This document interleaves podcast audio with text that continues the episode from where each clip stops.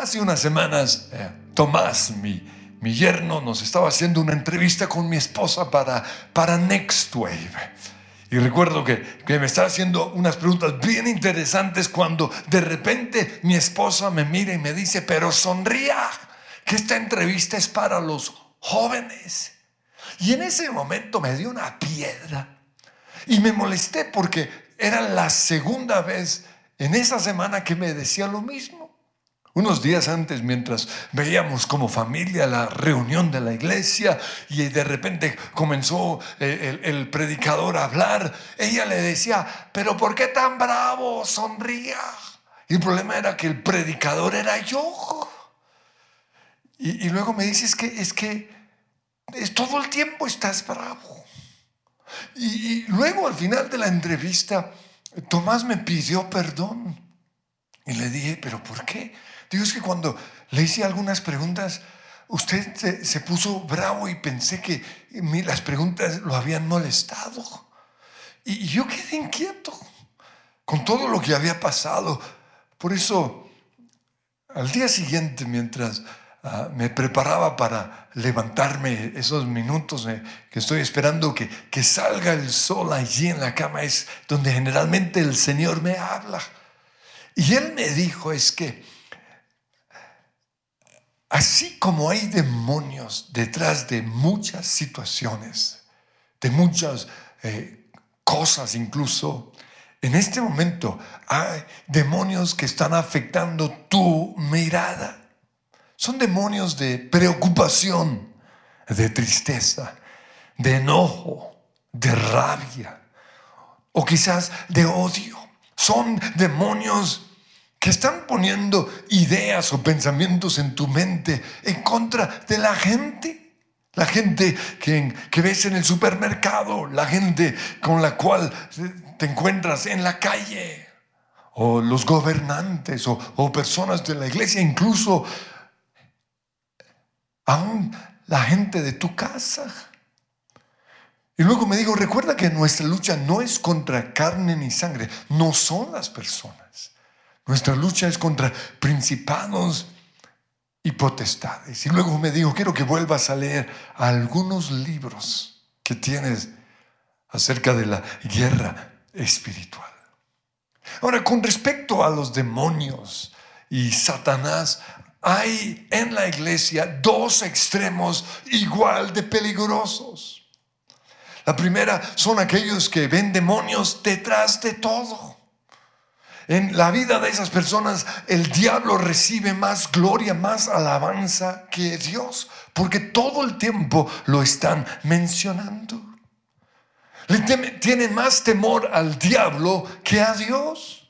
Le echan la culpa de todo a Satanás. Es que el diablo me hizo pecar. Pero ¿qué de nuestra responsabilidad diaria de crucificar la carne? O el diablo fue el que destruyó nuestro matrimonio. ¿Sería el diablo realmente? ¿O fueron sus decisiones o los pensamientos en su mente? ¿O es que el diablo hizo que me echaran del trabajo? ¿Sí fue realmente el diablo? ¿O quizás usted no fue un buen trabajador? Entonces, ese es un extremo, los que ven demonios detrás de todo. El otro extremo son los que ignoran totalmente a Satanás. Y créame, es bueno en nuestras vidas hacer más énfasis en Dios que en el diablo. Es, bueno hacer más énfasis que en la luz, en la luz que en la oscuridad. Pero a veces ese énfasis nos puede llevar a ignorar totalmente lo que la Biblia dice acerca del diablo. Jesús dijo en Marcos que todos nosotros echaríamos fuera demonios. Pero hay predicadores que nunca hablan acerca de ese versículo. Y nosotros no podemos ser selectivos al predicar. Es decir, yo no puedo predicar solo los temas que a mí me gustan. No, yo tengo que predicar toda la palabra de Dios. Y eso incluye temas que a veces son incómodos o que no nos gusta a todos. Y uno de esos temas es Satanás y los demonios. Yo quiero que quede muy claro que Satanás existe. Y es un enemigo real. Dice en 2 Corintios 2.11 que Satanás no se aproveche de nosotros. Y luego dice, pues no ignoramos sus artimañas. Pero hay cristianos que ignoran o desconocen las artimañas o las estrategias del diablo. Y como dice en otra traducción, el enemigo ha logrado sacar ventaja en sus vidas simplemente por su ignorancia acerca del mundo de las tinieblas. Santiago 4:7 el Señor nos dice, resistan al diablo y él huirá de ustedes. Y en Lucas 10, 19 el Señor nos dice, les he dado autoridad sobre todos los poderes del enemigo. Ustedes pueden caminar entre serpientes y escorpiones y aplastarlos. Y nada les hará daño.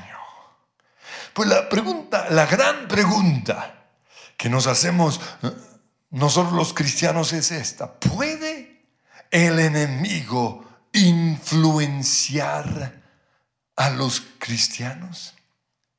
Y algunos no creen que eso sea posible. Y una de las razones es porque cuando piensan en los demonios, piensan en las imágenes que, nos mostraron en, en la película El exorcista de una persona endemoniada o llegan a su mente recuerdos de experiencias que tuvieron en ciertas iglesias en donde hubo unas manifestaciones tremendas de los demonios.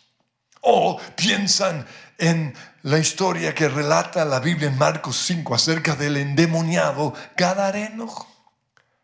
Dice allí, este hombre vivía en los sepulcros, vivía en un cementerio y ya nadie podía sujetarlo ni siquiera con cadenas. Muchas veces lo habían atado con, con cadenas y grilletes, pero él los destrozaba y nadie tenía fuerza para dominarlo. Noche y día andaba por los sepulcros, andaba en medio del cementerio y por las colinas gritando y golpeándose con piedras. Entonces cuando hablamos de demonios, muchos se imaginan las escenas del exorcista o historias como estas que encontramos en la Biblia. Pero ¿sabían ustedes que en la Biblia también encontramos personas como usted y como yo? personas comunes y corrientes, personas temerosas de Dios, que estaban siendo afligidas por demonios, que estaban siendo influenciadas. El primer caso es ni más ni menos que Jesús, el Hijo de Dios. En Mateo 4 vemos que Satanás lo tentó.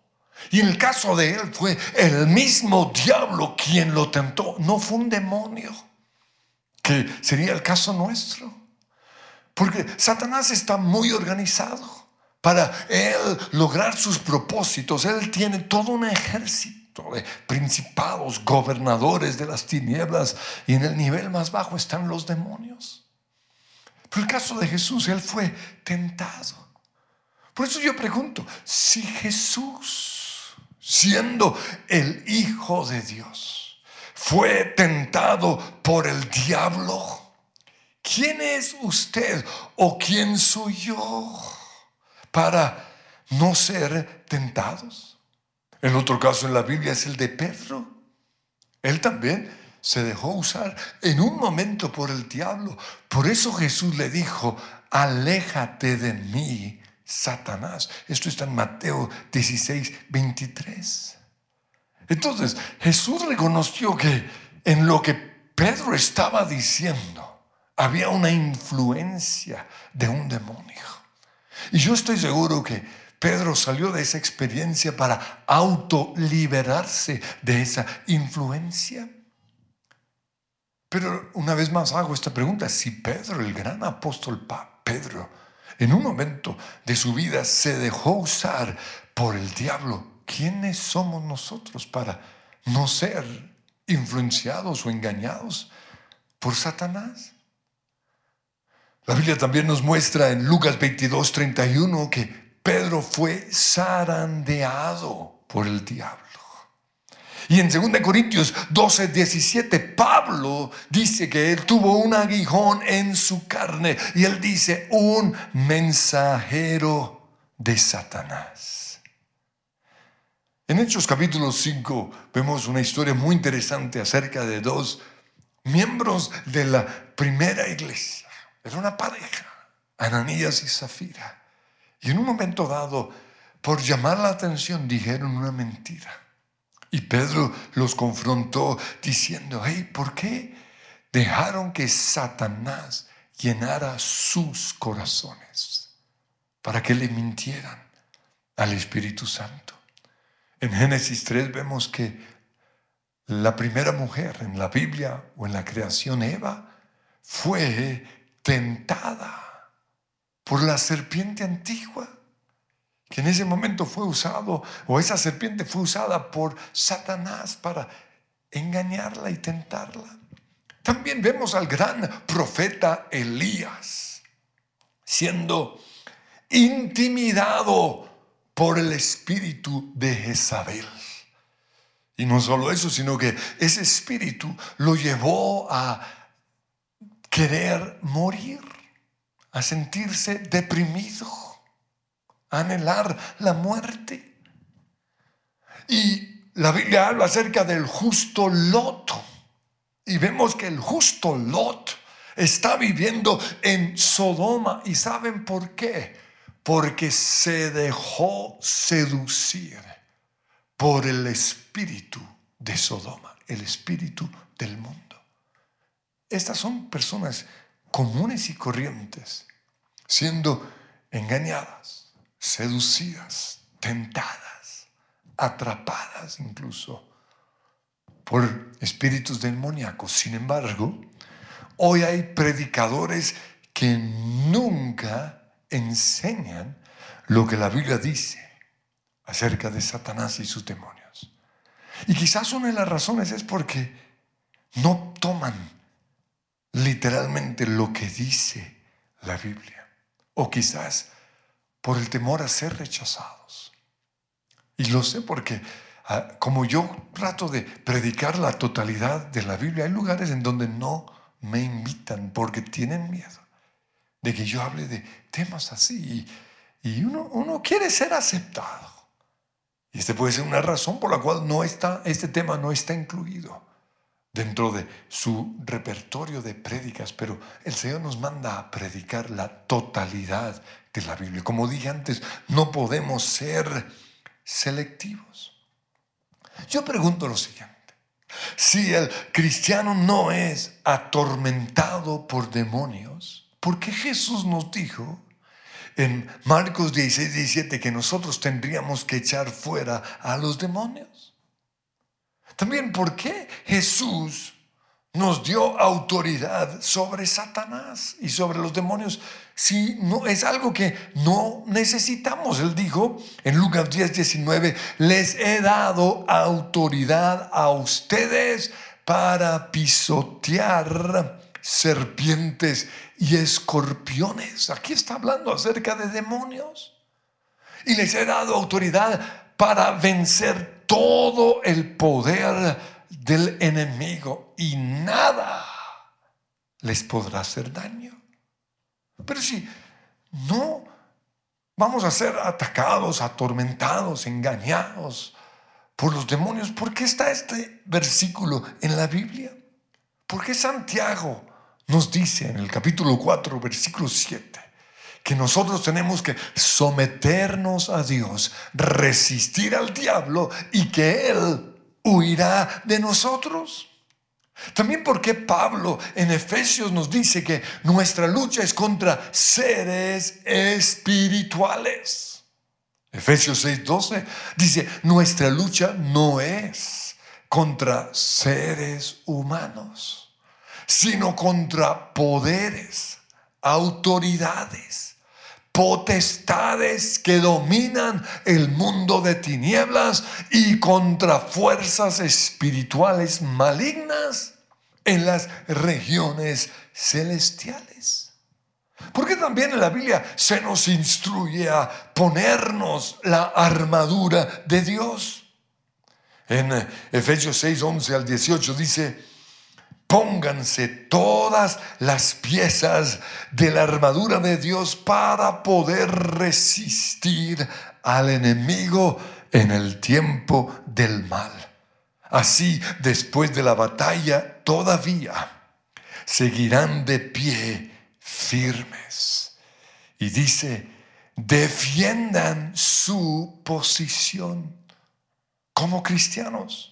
Dios nos ha dado una, un lugar de autoridad, una posición. Y aquí dice que tenemos que defender eso.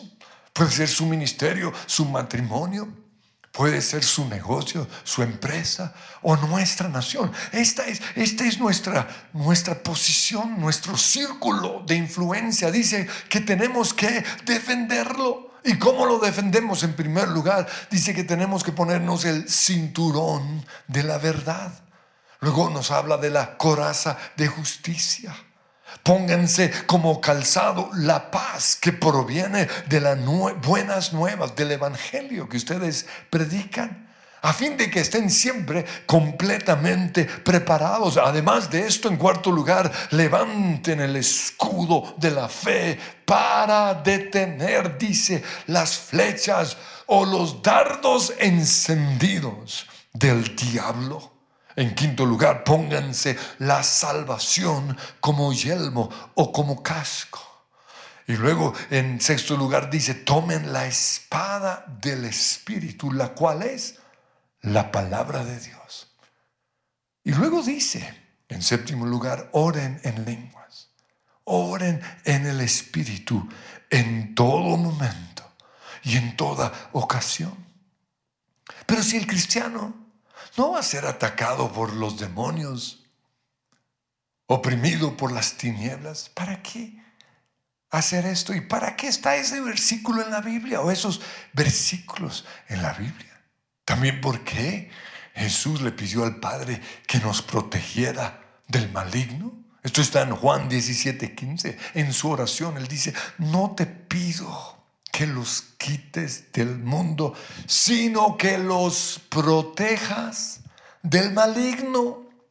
¿Y por qué en el Padre nuestro nos enseñó a orar? No nos dejes caer en tentación, sino líbranos del mal, dicen unas traducciones, pero en otras dice, líbranos del maligno. ¿Por qué el Señor nos enseñó a orar así? ¿Y por qué en Efesios 4:27 Pablo nos dice, no le den lugar al diablo? Les dejo esas inquietudes en su mente. Porque lo que estoy tratando de hacer aquí es confrontar muchos paradigmas, muchas ideas equivocadas que los cristianos pueden tener. Entonces, esa mañana, mientras yo meditaba en, en mi experiencia de de la noche anterior, el Señor me inquietó una vez más a, leer libros que había leído acerca de guerra espiritual. Y aquí tengo el de Rompiendo las cadenas de Neil Anderson. Porque él en su libro nos habla acerca de cristianos que acudían a él buscando su ayuda. Y buscaban su ayuda porque querían ser libres del el ataque número uno que sufren la mayoría de los cristianos y es la culpabilidad, la condenación. Y la Biblia dice, ninguna condenación hay para los que están en Cristo Jesús. Y él le decía, mira, la Biblia dice esto, pero aunque ellos creían o sabían lo que la Biblia decía, seguía esa presencia en algunas de estas personas, que los hacía sentirse culpables. Y esa es la razón por la cual algunos se alejan de Dios. Pues también tuvo que tratar de ayudar a personas que sufrían con pesadillas. Y quiero que quede claro, las pesadillas no vienen de Dios. Pero muchos tienen pesadillas por las películas que ven o por su forma de pensar. Y todo esto le ha dado lugar al enemigo. Otros venían con la lucha para dormir, el insomnio. No es normal que usted no pueda dormir. Es normal que los famosos que están metidos en no sé qué cosas tengan insomnio, pero nosotros que pertenecemos a Cristo, que somos nuevas criaturas, Pablo o el, el, salmista decía, en paz me acostaré y así mismo dormiré. Entonces, que un cristiano no pueda dormir puede ser señal de que hay actividad demoníaca. Pero también otros venían a hablar con él porque sentían la presencia maligna permanente en sus vidas. Un no sé qué, una pesadez, un cansancio permanente, una depresión, un temor, una angustia, una ansiedad. Otros venían porque tenían pensamientos Ah, o, voces en sus mentes, en su mente llegaban a decirles que hicieran cosas terribles, como por ejemplo matar a su bebé. Y yo he hablado con cristianos que, eso ha pasado por su mente. O eh, suicidarse, o abusar sexualmente a otra persona. Esos pensamientos no son normales en un cristiano. Entonces, si, si de repente llegan esos pensamientos, es una clara muestra de que hay algún tipo de actividad demoníaca. Y así como el Señor me dijo, esa mirada triste o seria que estás teniendo no viene de mí. Ahora, yo reconozco que, que no tengo una, una, cara sonriente como la de mi esposa o como la de mi papá, que, que fue algo que yo hubiera querido tener a mí me tocó por herencia la cara de mi mamá y de mi abuelo. Pero que yo esté serio no quiere decir que sea una persona seria. Simplemente hay momentos en los cuales, ah, o, más bien, yo soy una persona alegre. Lo que pasa es que tengo que decirle a mi cara que sonría. Pero también hay momentos en los cuales puede que esa mirada, que fue lo que me pasó esos días, sea una mirada puesta por el enemigo. Y el Señor me dijo que tenía que hacer guerra espiritual. Pero también venían a hablar con Neil Anderson, personas que no podían ser libres de sus adicciones. Lo habían intentado todo, habían ido a alcohólicos anónimos, habían ido a, buscando nuestra libertad, tratando de ser libres y no lo lograban. Y Neil al comienzo no encontraba darle respuestas a las personas que acudían a él hasta que finalmente consideró que quizás lo que estaba pasando con ellas, con esas personas, era que estaban siendo oprimidas por demonios. Y eso lo llevó a, a desarrollar un material de siete puntos de cómo ser libres en Cristo. Y esto ha ayudado a mucha gente. Pero el otro libro que el Señor me llevó a leer fue el de Esta patente oscuridad. Y es una novela de Frank Peretti que me encanta. ¿Por qué? Porque en, en, esta novela el autor nos muestra cómo los principados de oscuridad planean dominar a toda una nación. Pero para esto, su punto de partida, de entrada, era un pueblito. Ellos los demonios dijeron, si conquistamos este pueblo, luego poco a poco vamos a tomar posesión de toda la nación. Pero en este libro encontramos que estos demonios, estos principados y estas potestades encontraron un obstáculo, un hombre de Dios, un hombre de oración, un hombre que amaba al Señor. Pero pensaron que lo único que tenían que hacer era destruir a este hombre. Y no podían tocarlo porque no había puertas abiertas en su vida. Pero dijeron, ah, ya sabemos cómo lo vamos a lograr. Con una niña de la iglesia, bien bonita, bien seductora. Vamos a usarla a ella para hacerlo caer. Y lo intentaron una y otra vez y no pudieron. ¿Saben por qué? Porque ese hombre de Dios, ese pastor, era un hombre de oración. Era un hombre que leía la palabra. Y era un hombre que amaba a Dios. Para mí es una novela fascinante porque me muestra que un solo hombre es suficiente para impedir que las tinieblas entren a una nación. También hace un tiempo oí de una gran mujer de Dios, tremendamente usada. Y, como el enemigo no logró atacarla a ella, buscó el eslabón más débil en su casa, que tristemente era su esposo.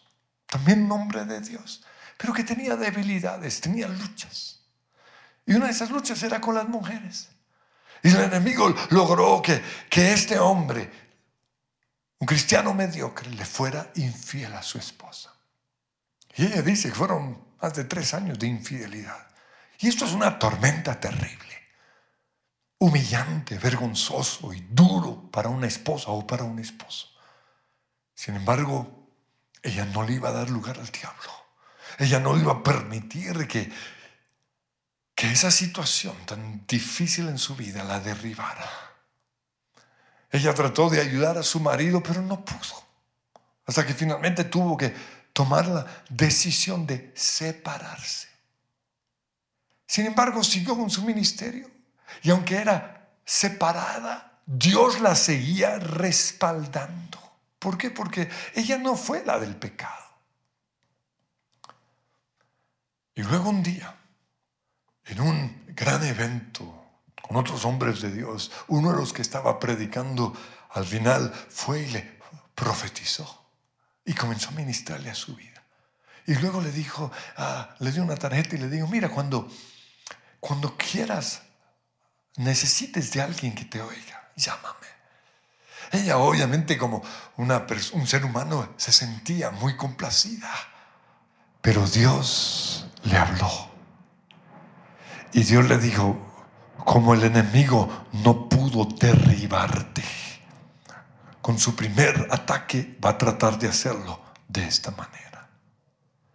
Y es que a veces no sabemos pero hay relaciones que son tóxicas, relaciones que nos pueden desviar del plan del Señor.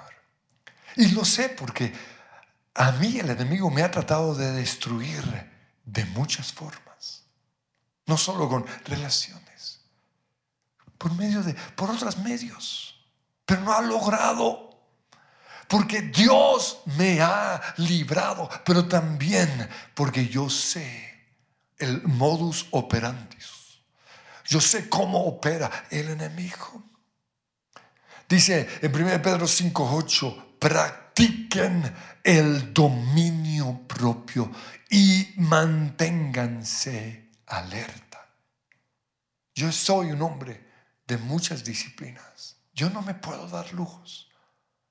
Y ahí dice, practiquen el dominio propio, la disciplina de la oración, la disciplina de leer la Biblia, la disciplina de perdonar, la disciplina de hacer guerra espiritual, pero también manténganse alerta. ¿Por qué? Porque su enemigo, el diablo, ronda como león rugiente, buscando a quien devorar. Nosotros tenemos que aprender a ganar nuestras victorias. Aunque es rico y ayuda a que otra persona ore por nosotros, no podemos depender de otros. Eso es solo para el cristiano que hasta ahora está empezando. Nosotros tenemos que hacer nuestra propia liberación. Y nosotros podemos hacerlo porque a partir de la cruz, para los que estamos en Cristo, el enemigo, es decir, el diablo, ya es un enemigo derrotado. Dice Colosenses 2.15 que Dios desarmó a los gobernantes y a las autoridades espirituales y los avergonzó públicamente con su triunfo, con su victoria sobre ellos en la cruz. Pero no solo eso. A partir de la cruz, nosotros ahora estamos sentados con Cristo en los lugares celestiales, es lo que dice Efesios 2 del 5 al 6. Eso quiere decir que estamos en un lugar de autoridad y es necesario que lo sepamos.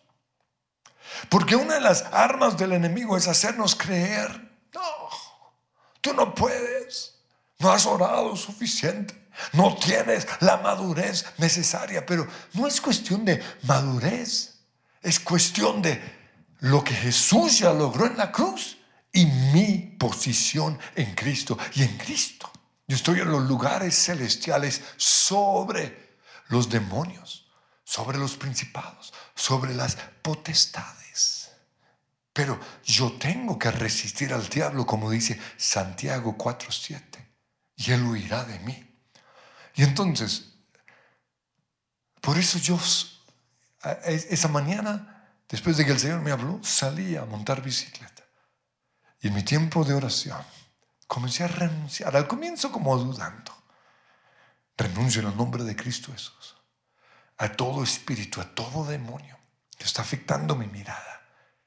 Que me está llevando a estar siempre preocupado. Que está afectando mi, mi genio, mi estado de ánimo. Y, a medida que el Espíritu Santo me iba guiando, le iba hablando a esos demonios. Y sentí una libertad tremenda. Al día siguiente volví a hacer la misma oración. Y así he seguido día tras día hacerlo. Y he sentido, experimentado una paz, una libertad, un gozo. Por eso yo les animo que hagan lo mismo. Que en oración le pidan al Espíritu Santo que les muestre qué espíritu puede estar afectándome. Puede ser la ansiedad, la depresión, una enfermedad, un aguijón en la carne, algo. Y por eso quiero que en este momento, ahí en oración, cierren sus ojos y pregúntenle, Señor, muéstrame qué espíritu o qué demonio me puede estar afligiendo, poniendo ideas en mi mente en contra de mi esposa o en contra de mi esposo, en contra de mis hijos, recuerdos de malas experiencias, voces en la mente que nos llevan a hacer cosas que no deberíamos hacer, a veces cosas terribles. Señor, yo renuncio a esas voces del enemigo. Y así como tú me dices que tengo que echar fuera demonios, ahora mismo lo hago. Echo de mi vida todo espíritu de tristeza, de rabia, de enojo, de soledad de duda y de temor. Toda obsesión en contra de ciertas personas las echo fuera de mi vida. Toda rabia en contra del gobierno, en contra de las otras personas. Porque cuando estoy en el supermercado me sacan la rabia. O cuando los veo en las calles, me da rabia lo que están haciendo, Señor. Hoy saco ahora mismo eso de mi vida. Porque Dios no me ha dado un espíritu de mal genio. Dios no me ha dado un espíritu de enojo. Dios no me ha dado obsesiones. Dios me dio un espíritu de amor, de gozo y de paz. Y en lugar de ese espíritu, hoy recibo el Espíritu Santo. Yo invito que ahí levanten sus manos y van a recibir ese dulce espíritu. Quiero que una vez más cantemos esta canción donde invitamos al Espíritu Santo. Tu espíritu, tu espíritu confirma que tu hijo soy del pecado y la muerte. Libre soy, ya no vivo en mis fuerzas, vives tú en mí, adoptado por tu gracia. Vuelvo a ti,